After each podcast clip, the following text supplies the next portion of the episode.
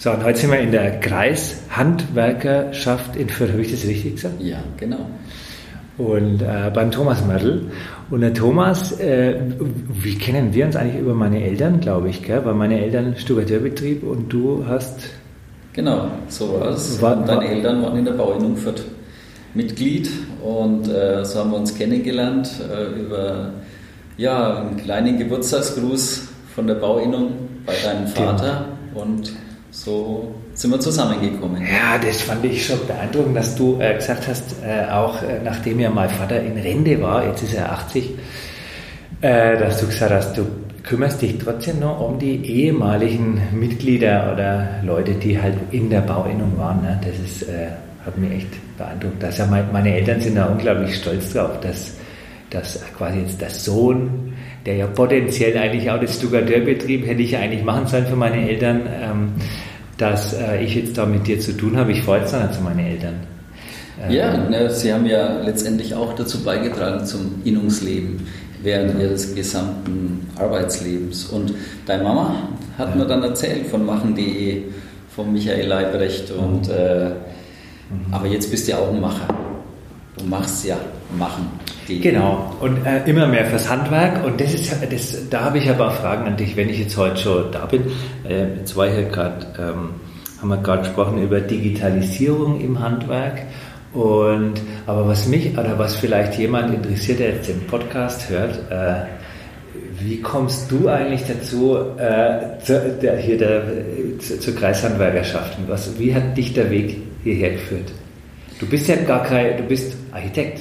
Genau, aber letztendlich äh, hat man ja in seinem Berufsleben nur mit dem Handwerk zu tun, auch als Architekt, weil äh, es geht ja nicht nur um Kreativität, Kreativität und Planen, äh, sondern es geht ja vor allem auch, man möchte das dann auch im Werden äh, sehen, in der Realität sehen, was man äh, sich ausdenkt und äh, was man dann Kreativität aufs Blatt Papier bringt oder dann ja, im Rahmen der Digitalisierung dann ins CAD-Programm. Und von daher hat man dann spätestens ab einer gewissen, äh, in der Architektur sagt man Leistungsphase, mhm. hat man dann mit dem Handwerk zu tun, wenn es um die Umsetzung geht. Und da ist im Bauhandwerk, geht es vom Maurer bis, ja, bis zum Zimmermann. Mhm. Von A bis Z wird alles abgefordert. Mhm. Und damit hat man den Bezug zum Handwerk und ja, ist dann vor zehn Jahren hier diese Stelle äh, ja, ausgeschrieben war, war halt die Idee, warum nicht mal was anderes machen und fürs Handwerk auch arbeiten. Und somit hat es sich ergeben. Und das ist eine super Sache. Im Prinzip bist du immer noch Architekt, aber du arbeitest jetzt äh, nicht mehr mit Baustellen, sondern deine Baustellen ist das, ist das Handwerk ist deine Baustelle sozusagen. Das hast du jetzt gut gesagt, ja. und ähm, also du hast jetzt gesagt, also Bauinnung ist klar, da waren meine Eltern, dann die Schreiner sind klar, da hängt jetzt eine riesen Holztafel, die hat, hat das für das Schreinerhandwerk gemacht, da hinten ist ein Kachelofen, äh, von der, was ist dann die Kachelofenbauerinnung oder Ofenbauinnung oder? Ofenbauinnung, ja, Kachelofenbau und Luftheizungsbau nennt sich das Ganze. Okay. Aber Luftheizungsbau, das äh, ist ja eher zurückgestellt. Das sind die, die Ofenbauer vor ganz Mittel, Mittelfranken hier. Ja, auch das haben wir ja in der Architektur, wenn du das schönes Wohnzimmer planst, äh, in einem Einfamilienhaus beispielsweise, da fällt der Kachelofen genauso mit rein. Mhm. Ja, in die Architektur, da hast du natürlich die Beratung, äh, auch von meiner Seite Beratung, was die, die Umsetzung dann betrifft. Na, da gibt es ja diese Regelungen in der VOB oder es gibt Bauvertragsthemen und da berät man. Aber nicht nur das Bauhandwerk letztendlich, wir haben ja auch das Lebensmittelhandwerk ja, ja. Äh, bei uns. Und, äh, Was ist das, das Lebensmittelhandwerk zum Beispiel? Ja, Bäcker, Metzger. Bäcker mhm. und Metzger, hauptsächlich. Handwerk, ja. Ist natürlich äh, für mich auch Neuland gewesen, ganz klar. Mhm. Oder Friseure. Ja. Ähm, aber man findet sich ein, es ist spannend, äh, so wie bei dir ja auch in deinem Beruf, äh, sich mit neuen Dingen auch auseinanderzusetzen, wenn man das beruflich auch noch kann mhm. äh, kann man sich da wunderbar einarbeiten und man hat ja Fachleute um sich herum, die einen, äh, das man ständig in Kontakt mhm. und somit kann ich jetzt zwar keine Semmel backen oder keine Wurst machen, aber Äh, da geht es ja auch um ja, handwerkspolitische Themen oder eine Erleichterung, Kooperation mit Berufsgenossenschaften, was kann man tun, mhm. wie kann man Firmen da weiterhelfen. Das ist ja bei und dem Job das Entscheidende. Und du bist ja, also bei manchen Sachen bist du Geschäftsführer dann auch. Also vom, ich durfte ja da was sagen vom deutschen, das war das deutsche Drechslerhandwerk. Genau. Ich, ja. Und, und, und die, die, der Vereinigung, die Vereinigung der deutschen Drechsler sozusagen, die, die haben dann, da bist du der äh, Strippenzieher oder, oder wie, was ist denn das dann? Also was ist genau die Funktion dann eigentlich? Also Geschäftsführer von diesem Verband, von dieser Vereinigung? Genau, vom Bundesverband der deutschen Drechsler mhm. bin ich der Geschäftsführer. Das heißt, ähm, auch hier Handwerkspolitik, wenn ähm, der Drechsler ist ja, um sich selbstständig zu machen, aus der Meisterpflicht herausgefallen 2004. Das heißt, heute kann jeder, der sich befähigt fühlt, äh, ein Drechslerhandwerk äh, umzusetzen, mhm. darf er das. Mhm. Äh, in unserem Verband haben wir die Drechslermeister. Mhm. Und jetzt geht es halt darum, auch handwerkspolitisch tätig zu sein, das heißt mit der Politik zu sprechen. Unser Ziel ist wieder diese Meisterpflicht äh, zurückzuführen, ist gerade im Moment auch ein Thema, sind wir jetzt auch in Kontakt mit dem Zentralverband des Deutschen Handwerks in Berlin. Mhm. Also das geht dann schon weiter über, äh, über unsere Region hinaus mhm. und versuchen da halt Standespolitik äh, für das Handwerk zu betreiben. Riesenerfolg, schön, dass du es gerade ansprichst. Äh, wir haben im Juli in Oberschleißheim, haben wir im Juli äh, unser unseren größten Erfolg gefeiert. Wir sind jetzt immaterielles Kulturerbe Bayerns. Äh, das heißt, wir haben. Wer ist wir? Die äh, der Deutsche Drechslerverband. Der Deutsche Drechslerverband. Und in dem Fall wir, also wir als Deutscher Drechslerverband haben den Antrag gestellt und ah. es betrifft das Drechslerhandwerk. Ah. Das bayerische Drechslerhandwerk. Und wir sind jetzt auch einen Schritt weiter und äh, sind in dem Auswahlverfahren im Anfang nächsten Jahres für die Anerkennung auf deutscher Ebene, sodass wir dann eben immaterielles Kulturerbe auf Deutschland-Ebene wären. Oh, und das ist schon für uns von der PR natürlich äh, und von Standesbewusstsein her äh, ein Riesenerfolg auf bayerischer und wenn wir es auf deutscher schaffen und ich bin da sehr zuversichtlich, dann haben wir da einen großen Schritt gemacht für das Drechslerhandwerk. Und sowas geht nur, wenn man eine Organisation hat, wenn man einen Verband hat, mhm ohne dem lauter Einzelkämpfer verliert sich das, man nimmt das gar nicht mehr wahr, weil gerade das Drechslerhandwerk hat natürlich schon äh, äh, heute nicht mehr den Stellenwert. Viele kennen das gar nicht auch, ja. ne, was, was da dahinter steckt. Genau. Das hat auch was mit Bewahrung von, von Tradition zu genau. tun. Oder? Andererseits aber auch gleichzeitig äh, Innovation, was gibt es Neues, was kann da, also so Drechsler-Maschine ist ja auch digital gesteuert, 3D-Modelle werden da eingespielt, was weiß ich, was da alles gibt, ne? das wird auch immer Genau, ne?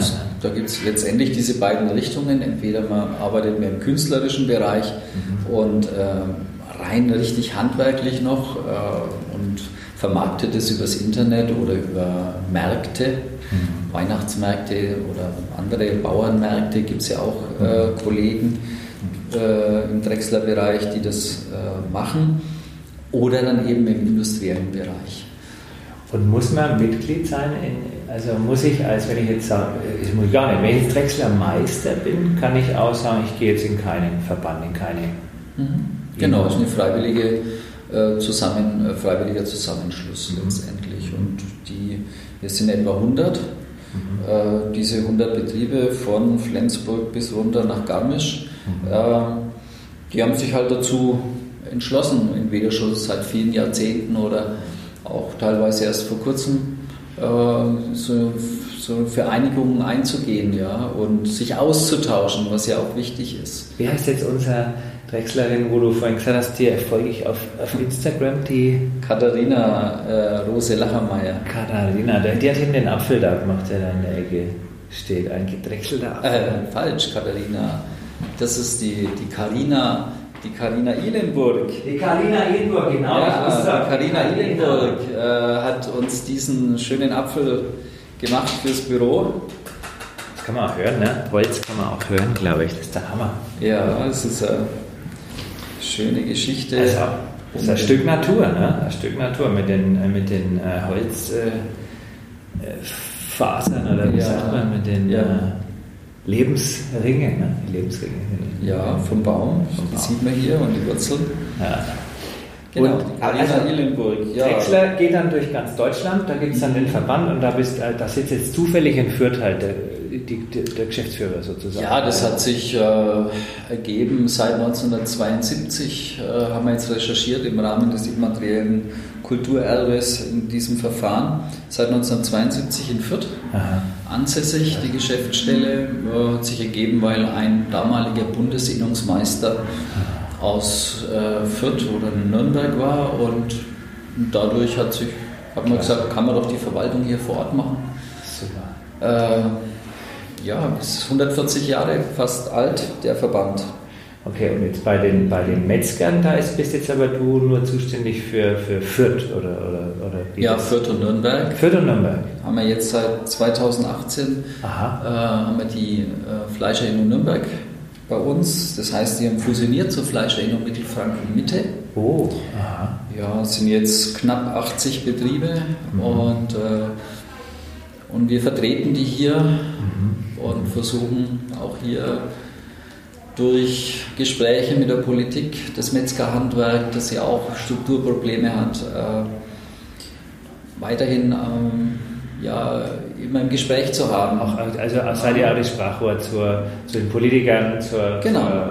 zur, zur, Presse, zu den Journalisten, wenn da jemand eine Richtig. Frage hat. Exakt. Und natürlich zur Ausbildung, Das- wir ja auch Probleme haben ne, mit dem Nachwuchs. Ja, dass wir versuchen dann für alle Handwerke, aber auch fürs Fleischerhandwerk, dass wir halt äh, entsprechende Berufsmessen besuchen, dass Mhm. sich die ehrenamtlich engagierenden Innungsmitglieder äh, auch im auszubildenden Bereich engagieren. Machen jetzt da gerade seit zwei Jahren die Fokustage in Fürth aha.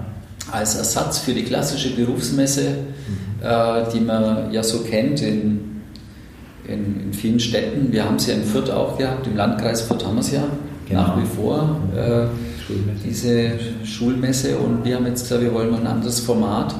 Äh, wir wollen da mal weggehen und in Kooperation mit dem Arbeitskreis Schule Wirtschaft, der hier in Fürth ja tätig ist, äh, wo ich jetzt mit dem Vorstand schon viele Jahre bin und mit Lehrern und mit der IHK, dem IHK-Gremium Fürth in Kooperation haben wir das jetzt seit etwa vier, fünf Jahren gestartet mit den sogenannten Technikfokustagen, wo wir die technisch orientierten Berufe vorstellen äh, an den Berufsschulen, wo also Schüler der achten Klasse aus Mittelschulen in die Berufsschule gehen und da mal erleben, was bedeutet es, in der Berufsschule zu sein, damit die da auch mal eine praktische Vorstellung haben und äh, dürfen da auch einen Tag natürlich in den Werkstätten auch was herstellen und mit nach Hause nehmen.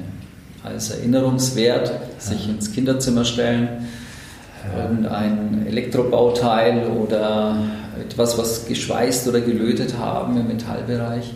Ja. Und zurückzukommen auf die, auf die Ernährung, machen wir das jetzt seit zwei Jahren unter dem äh, Slogan Fokustage Ernährung, äh, Ernährung und Genießen. Aha. Machen wir es mit dem Metzger- und Bäckerhandwerk. Und da haben wir, glaube ich, schon ganz gute Erfolge. Und dann haben wir in der Berufsschule, die sich für das Metzgerhandwerk mal reinschnuppern wollen und da interessieren, dürfen dann selber Bratwurst machen Okay. in der Berufsschule und auf der anderen Seite haben wir die, die Bäcker, die machen dann Süßigkeiten und Plätzchen und Semmeln. Und wenn dann der Tag vorbei ist, wird dann gemeinsam gegrillt mit den Schülern und natürlich das, was selbst hergestellt wurde, auch verzehrt. Und damit glauben wir, dass wir so ein Erinnerungsmerkmal bei den Kindern in irgendeiner Weise implantieren, dass dann in der 8., 9. Klasse, wenn es wirklich dann ins Eingemachte geht und Praktikastellen gesucht werden, dass sie sagen, jawohl, da war ich mal in der Berufsschule, es hat Spaß gemacht, äh, ich versuche mich mal, ich bewerbe mich mal als Praktikant. Das ist ja die, genau. Ich war neulich wieder bei Jobchecker, da haben wir uns dann halt, Ja. also die Kreishandwerkerschaft auch ganz aktiv, also auch die IHK und äh, ich glaube Initiative vom Landkreis Fürth, vom 123 e.V. und ich weiß gar nicht noch eine dritte Landratsamt vermutlich. Landratsamt. Auf jeden Fall Und da war ich erstaunt, ich treffe da einen 15-Jährigen oder 14, ein 14-jähriges Büschler ne? und dann sage ich, Mensch, äh, und dann lese ich seinen Namen, ne, Bäume, ne, und dann sage ich, ach ja, oh nein, du bist doch jetzt der Sohn.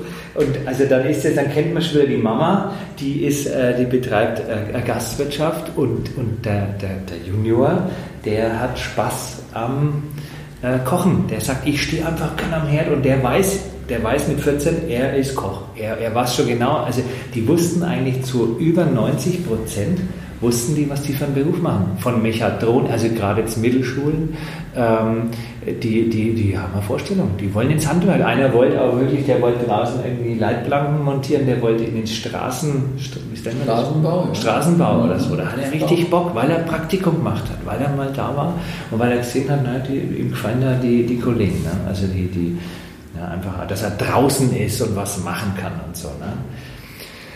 Also und die größte Herausforderung ist aber dann wahrscheinlich trotzdem fürs Handwerk Nachwuchs, ne? Mitarbeiter, oder? Also kann man sagen, wo liegen die, wo, was, ist, was sind die größten Herausforderungen für die Zukunft vom, vom Handwerk? Kann man das allgemein sagen fürs Handwerk? Oder? Ja, also die größte Herausforderung ist momentan sicherlich der Fachkräftebedarf. Also der, der macht nahezu bis auf Kfz, will ich mal behaupten. Also okay. Also der, Top-Beruf Nummer eins unter den Jugendlichen nach wie vor der Kfz-Mechatroniker. Mhm.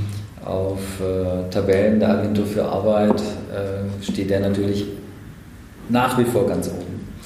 Ähm, ansonsten haben die alle Handwerkszweige, und es gibt ja über 150 äh, in Deutschland, ja, äh, haben ja, Nachwuchsprobleme, wie es halt in der Industrie genauso Überall, ist. Ne? Ja. Wir müssen halt äh, entsprechend anwerben. Die Zeiten haben sich eben umgedreht. Ja, jetzt müssen halt die Betriebe schauen, dass sie auch Bewerber finden und auch geeignete Bewerber. Es ist auch im Handwerk nicht so einfach, äh, seine Lehre zu bestehen. Also ja. man muss sich schon dann am Hosenboden setzen, um die Berufsschule ähm, ja, zu, zu schaffen und äh, es ist manchmal auch nicht so einfach. Ne? Was mich beeindruckt hat, das habe ich, glaube ich, weiß ich durch dich, dass der Meister im Handwerk, also wenn man, man macht ja erst eine Ausbildung, dauert vielleicht drei Jahre und dann kann man, ist dann schon, kann man dann schon den Meister machen nach der genau. Ausbildung?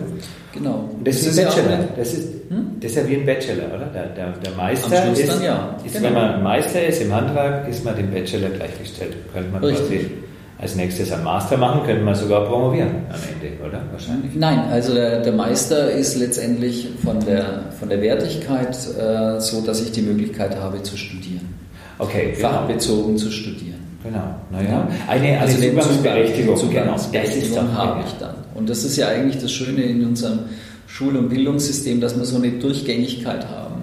Dass er sagen kann, wenn jemand ins Handwerk geht und er macht seinen Gesellenbrief, dann ist da eigentlich nicht Schluss sondern wenn er das will, hat er jederzeit die Möglichkeit, ohne Abitur sogar studieren zu können. Also bleiben wir beim Bauberuf, er macht den Maurer, er macht seinen Meister, er studiert Architektur oder Bauingenieurwesen, er hat damit die Hochschulzugangsberechtigung er kommt aus dem praktischen Beruf, besser kann es eigentlich gar nicht sein. Das sind die Leute, die gesucht werden, die das Praktische ja. schon mal erfahren haben und dann letztendlich in der Theorie, also äh, Top-Bauingenieur, mhm. ganz gewiss. Und das muss man den, den Kindern, aber vor allem auch den Eltern auch sagen. Das muss man viel mehr noch kommunizieren, dass der Druck auch weggeht von der, von der der Druck zu sagen, mit der vierten Klasse oder fünften Klasse, da muss ja. was passieren, mein Kind muss einen Übertritt machen, äh, sonst äh, hat es überhaupt keine Zukunftsperspektiven im Beruf, dann wird es irgendwo enden und das stimmt nicht, das endet eben nicht. Genau. Dann, da habe ich die Möglichkeiten, gerade im Handwerk eben, über diese Schiene mich immer weiterzubilden. Und es muss ja auch nicht das Studium sein, das Handwerk braucht ja auch äh, seine Mitarbeiter. Aber ich kann es eben auch so weit bringen. Du hast mal gesagt, oder, oder habe ich das vielleicht falsch verstanden, irgendwie erst 2015 oder wann war die Zahl kam. Also einer hat Maurer gelernt und vier haben Architektur studiert. Also ja, auf vier Architekturstudenten ja. kam ein, einer, der Maurer ja, das Mauerhandwerk lernt. Es ist, äh, wer soll es denn noch bauen dann so Häuser, wenn wir mehr Planer haben, als die, die es dann letztendlich umsetzen. Das wird nicht funktionieren. Deswegen brauchen wir, und gerade jetzt sind wir wieder beim Bau, aber gut, es ist halt ja. jetzt so, äh, ist es ja auch, der Verdienst ist ja sehr, sehr gut. Also im dritten Lehrjahr 1400 brutto zu verdienen, also da wird es nicht viele Berufe geben, okay. die das äh, letztendlich auch ermöglichen. Und es wird auch äh, sehr unterschätzt und auch später dann äh, ist in, den, in, der Baubranche wird sehr gut bezahlt. Und in allgemein ist es äh, so, dass die Zukunftsperspektiven, egal in welchem Handwerk, sind äh, besser denn je. Also ja, man sich umschaut. Man sieht ja der Boom, der da ist und auch die letzten Zahlen der Handwerkskammer, die veröffentlicht wurden, 90, über 90 Prozent der, der Betriebe sind äh, ausgelastet, sehr zufrieden mit ihrer wirtschaftlichen Lage. Also und das wird auch so weitergehen. Ja, glaube ich auch. Selbst wenn es immer, ja, bald die 3D-Drucker bauen bald Häuser und so. Also mag sein, dass die vielleicht der Grundgerüst hinstellen und einiges erleichtern werden äh, durch, durch immer bessere Technik und so, aber, aber das handwerkliche Geschick, das Gespür und auch das Know-how, ne, das braucht man einfach und die Praxis. Ja. Genau. Also Handwerk hat goldenen Boden, kann man sagen. Ne? Ganz gewiss, ja. Gibt es das Goldschlägerhandwerk? Hast du mit dem auch was zu tun? Weil wir, wir leider nichts zu tun, ja, aber in Schwabach ist, ist das ja eine äh, Tradition. Müssen wir mal irgendwo einen goldenen Boden auslegen. hier, ja, genau. hier, wenn man reinkommt zur Kreishandwerker, schon ja. goldenen Boden. Oder von einer Messe, ne? da sind die Schüler, die machen dann für Instagram Fotos auf einem goldenen Boden oder so. Naja, Gut, also das ist, ich fand es jetzt super interessant mit dir äh, zu quatschen über das Handwerk, weil es mich total interessiert. Ähm, genau, wenn man so, ich habe jetzt gerade das Glas in der Hand gehabt, oder wenn ich jetzt nach unten schaue, äh, Schuhe, wir haben du hast selber gemacht die Schuhe, ne? Was, oder die Schuhe, wir müssen über die Schuhmacher sprechen. Ich dürfe ja äh, nach Ingolstadt äh, bei dem bayerischen, die bayerischen Schuhmacher ja. treffen sich im die treffen sich am 20. 21. Oktober in, zu ihrer Herbsttagung in, in Ingolstadt. Ja. Du bist mit dabei, freue ich mich schon drauf. Mhm. Auch da wird es das Thema Marketing, Digitalisierung in irgendeiner Weise. Äh, bin schon gespannt auf deinen Vortrag. Mhm. Und äh, gerade im Schuhmacherhandwerk ein spannendes Thema, Marketing. Ja. Äh, wir haben ja den Bayerischen Schuhmacherverband hier in Fürth, den wir mit betreuen und haben da etwa 140 Mitglieder und auch spannende Betriebe dabei, die sich am Maßschuh, äh, ja, die am Maßschuh arbeiten, den Maßschuh selber herstellen, mhm. aber natürlich auch im orthopädischen Bereich äh, haben wir viele Betriebe, mhm. auch im reinen Reparaturbereich auch, ganz klar. Ähm, aber auch das Schuhmacherhandwerk hat Strukturprobleme, das ist klar. Mhm. Und äh, die Schuhe sind einfach zu billig geworden. Wir können ja, durch den asiatischen Markt äh, können wir heute Schuhe für 10, 15 Euro bekommen. Äh, da rentiert sich natürlich nicht, die noch zu reparieren, aber hochwertige Schuhe in einem Preissegment 100, 100 150 Euro aufwärts kann ja auch Schuhe mit bis zu 1000 Euro oder noch mehr bekommen, aber da kommt es ja dann auch auf die Materialien an, die verwendet werden. Genau. Die Arbeitszeit wird sich sicherlich irgendwann für einen Schuh einnivellieren und äh, das äh, ist für die Schuhmacher im Reparaturbereich halt ein Problem. Das, diese Schraube werden wir wohl ganz, ganz schwer zurückschrauben können, dass wir sagen können, wir haben wieder die Zeiten, als der in jedem Dorf ein Schuhmacher war. Ich bin ja aus Karlsburg, ja. Schuster ist unter den Schuhmachern eher nicht so gern gesehener Begriff, weil Begriff, das mehr der, der Murkser vielleicht auch ist, der Schuster.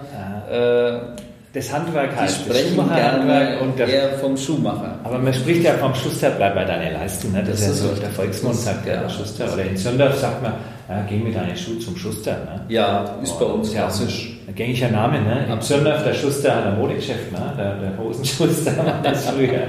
Und also, okay, also, aber der Schuster ist dann ein Schuhmacher oder kann, also ist der, mhm. nee. Ja, ja. Doch, aber der Begriff ist schöner, ne? Schuhmacher, man macht was, ne? Genau, genau, genau. Und aber da wird man sehen, ja, äh, andererseits ist es ja auch eine Marktlücke, wenn es jemand äh, heute anbietet und eine Chance durch ein gewisses Alleinstellungsmerkmal sich auf dem äh, Markt auch zu behaupten.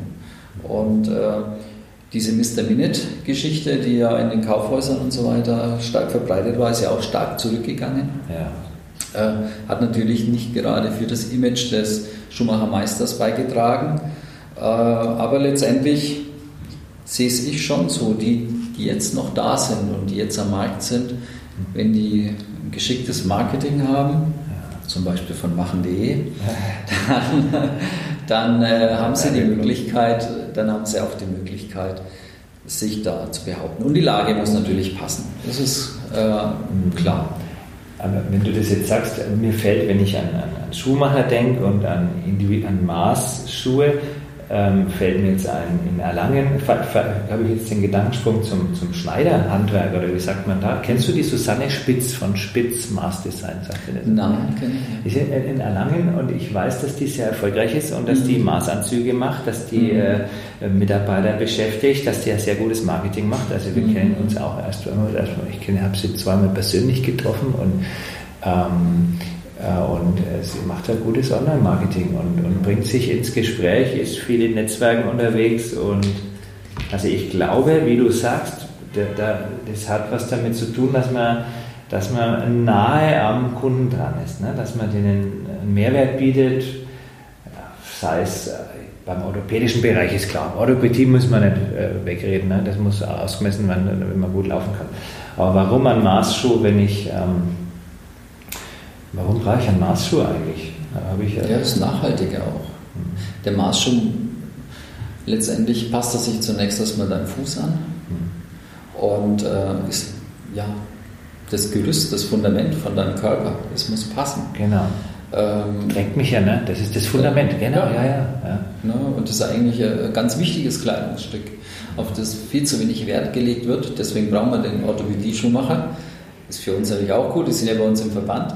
Aber äh, wahrscheinlich werden viel weniger Fuß leiden, wenn die Schuhe dem angepasst werden, wie halt der natürliche Fuß ist. Mhm. Und äh, von daher, wenn sich jemand einen Maßschuh äh, leistet, dann schafft er ein gutes Fundament für seinen Körper. Mhm. Und natürlich ist es die Nachhaltigkeit, weil den Schuh, den trägst du über Jahre, Jahrzehnte, wenn es sein muss, mhm. Weil er professionell zusammengebaut ist. Das heißt, du kannst die Sohle verändern, du kannst aber wieder, je nachdem, vielleicht auch am Oberleder was äh, noch verändern.